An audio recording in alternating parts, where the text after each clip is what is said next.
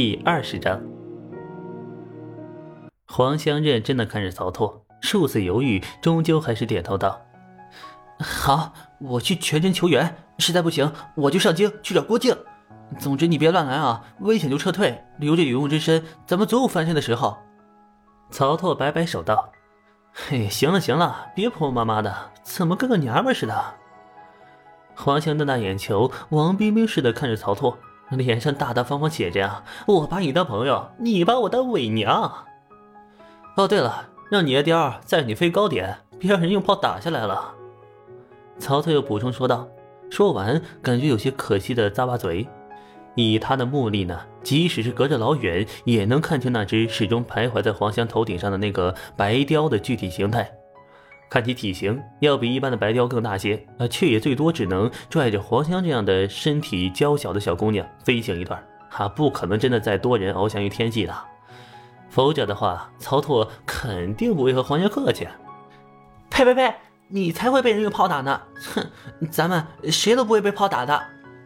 黄香说道。曹拓坏笑道：“哼，我肯定不会，你将来可能会啊。总之，嘿嘿。”哎，江湖路远，咱们改日再会。下次相见时，希望你和我都已名满江湖。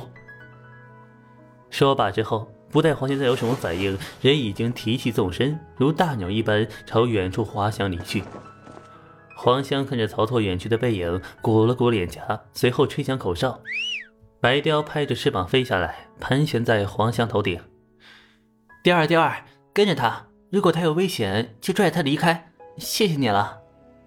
花香对白雕说道：“白雕继续盘旋，发出清脆长鸣。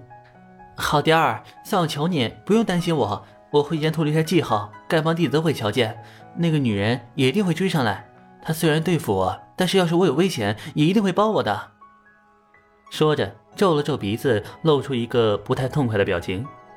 白雕盘旋两圈后啊，终于长鸣一声，像是在交代黄香自己注意安全。随后高高升空，朝着曹拓远离的方向追去。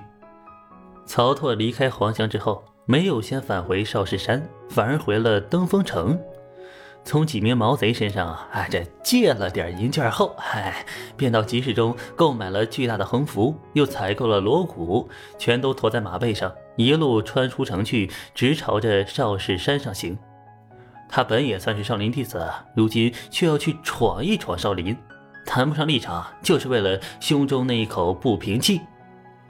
午后，阳光炽热如常。经过一个盛夏已经没有多少力气的鸣蝉，正在有气无力的在林中唱着。少林寺山门前的知客小僧正处在门前，看似身停神定的站在那守门，实则正魂游天外。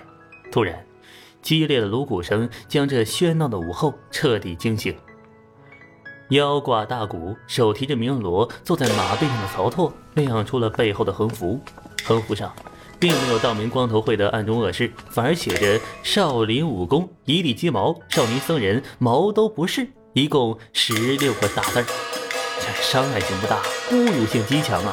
并且用词简洁，只要是会认字的人都不会曲解意思。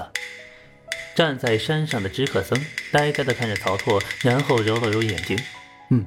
没有看错，确实是有人打着这样的横幅，敲锣打鼓的在少林山门前挑衅。知客僧首先涌起来的不是愤怒，而是不解与好奇。少林寺呢，虽是佛家寺院，却更是武林泰斗。虽然近些年来被全真教压了一头，便是过去数百年一直都是江湖第一门派呀。这样的名刹古寺，这样的武林圣地。也不是一个哪来的小子就敢随意挑衅的呀！知客僧甚至可以断定，不用达摩院那些高僧出手，便是罗汉堂的低辈武僧也能轻松拿下此人，教这个小子做人。这那不是俗家弟子张君宝吗？听到锣鼓声，一些没事的弟子们涌到山前来看戏，其中啊，便有人认出了曹拓。什么？他竟是我们少林弟子？一名僧人吃惊道：“他这是疯了吗？欺师灭祖，还敢寻衅上门？当年叛门而出的火攻头陀，也只敢到西域搞个西域少林，可不敢这样直接在少林门前挑衅啊！”又一名僧人说道：“自从有了大魏日报后，江湖上的、武林上的许多旧事就谈不上有多保密了。许多被竞赛者们悄悄掌控的门派，相互之间为了拖后腿、泼脏水，挨着内卷的是十分厉害。这也就导致了许多不为人知的江湖旧事被重新翻出来，然后公之于众。张金宝，你们会疯了不成啊？你这是被人挟持了吧？嗨，别怕，你是我少林弟子，若是有歹人威胁，你便知会一声，我等便去请求师祖替你做主啊。有少林寺的小和尚高声对曹操喊道，也有人快速冲上来，也不冲着曹操来，啊，反而手持藤棍，朝着四周山林大量戒备，同时回身对曹操说道：“快快入山，莫要耽搁了。若是身上中了毒，便去菩提院，那里有大师们都是菩提心肠，断然不会坐视你遭难不管的。放心吧，上去吧。”群僧多如此啊，虽不免有些杂音，却无伤大雅。曹操心中微暖，便觉得这般冒险之举不算错付。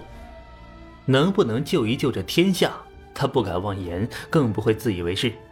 但是这满山的小和尚们，他多少还是会管上一管的。何方歹人，敢挟持我少林弟子，大放狂言？可敢与我等小僧当面对质，斗上一斗？手持藤棍的僧人们将曹操护在中间，对山林喊道。曹拓呢，却猛然一敲锣，细声笑道：“ 哎呀，诸位可别在这费力气了，我并未被人挟持，此番作为也并非为他人怂恿，全都是自由体悟罢了。”说罢，猛地敲了一阵鼓，内力运转，鼓声如雷鸣一般。周遭一众小僧哪里受得住这个呀？纷纷捂着耳朵，倒地不已。曹拓虽不通阴功，却知道以内力震荡鼓面，同时形成共振效果。如此呀，即便是狂锤鼓面，声音依旧带有杀伤力。几名功力稍深的僧人踉跄着脚步，便朝着寺内狂奔，显然是去通报了。曹拓啊，则是驱着马，就这样跨过山门，一路敲锣打鼓，嘴里更是将身后横幅上的话叫嚣的喊出了声。少林武功一地鸡毛，少林僧人毛都不是。如此狂妄，自然也惹得这少林三十六院七十二房弟子纷纷赶来，汇聚城镇，将之团团围住。